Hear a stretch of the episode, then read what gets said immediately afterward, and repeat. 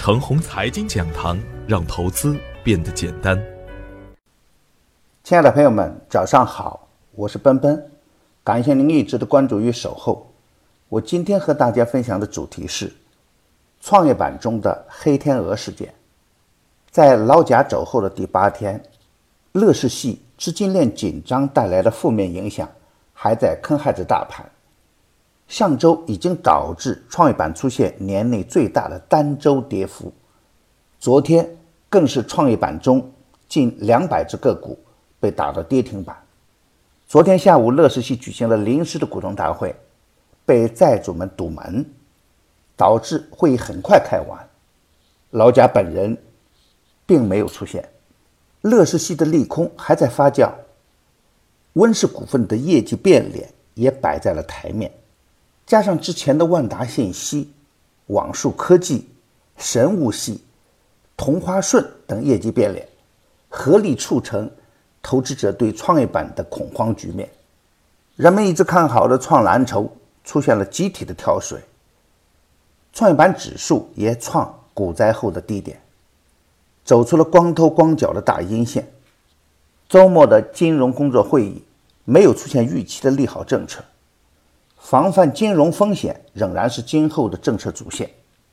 会议明确指出，金融改革的方向是金融向服务于实体经济转变。在金融去杠杆的背景下，二级市场上的资金本来就很有限，而场外的资金呢还在不断的收紧，给市场带来明显的压力。新股发行的速度不减，也是导致资金面紧张的一个根源。场内资金纷纷逃离创业板，新股华大基金之前被媒体吹上了天，就不知道主力对刚上市的创业板会怎么看了。对于昨天最弱的创业板，我的观点是，在市场的风口浪尖，不要轻易去接盘，特别是对创业板中的次新股以及没有业绩支撑的个股，更不能盲目去干。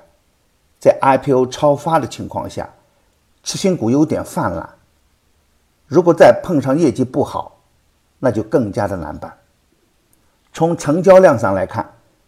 两市成交五千六百九十七亿，是一个放量的表现。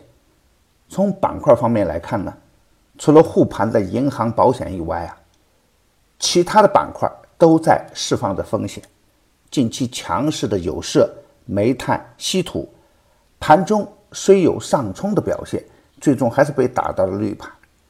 沪股通流入零点七五三二亿，深股通流入十三点七亿元。主板连破三二零零和三幺八九两个支撑位，劈开颈线。主板的下一个支撑位是年线。中小创的表现整体更弱一点。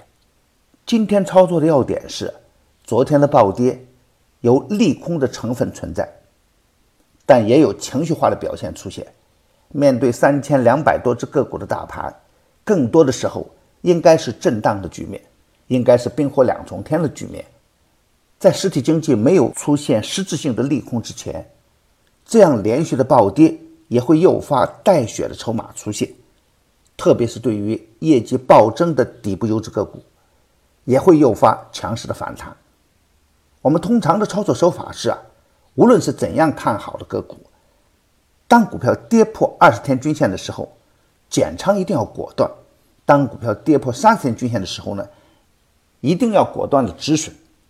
当股票再次站上二十天均线的时候，我们可以再次的清仓布局；强势站上三十天均线的时候，我们再加仓来干。只有不遵守纪律的人，才会出现强势不敢拿，苦守弱势的票。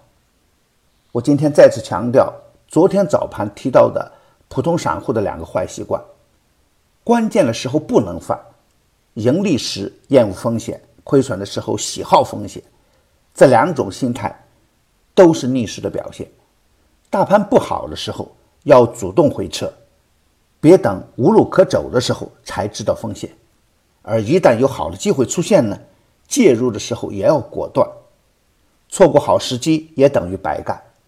大盘暴跌的时候是选股的好时机，耐心等待好机会出现。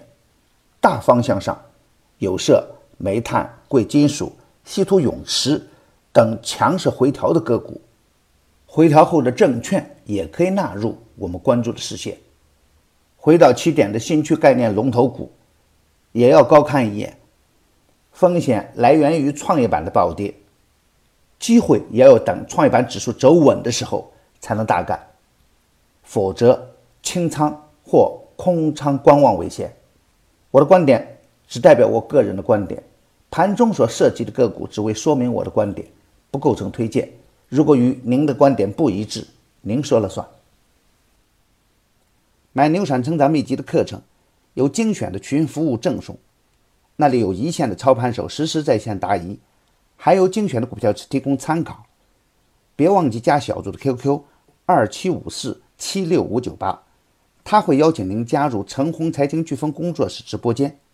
亲爱的朋友们，您的点赞、转发与打赏，都是我每天努力的动力源泉。也愿我的努力能为您提供可靠的信息资源。明天我还会在陈红财经讲堂与您继续分享财富盛宴。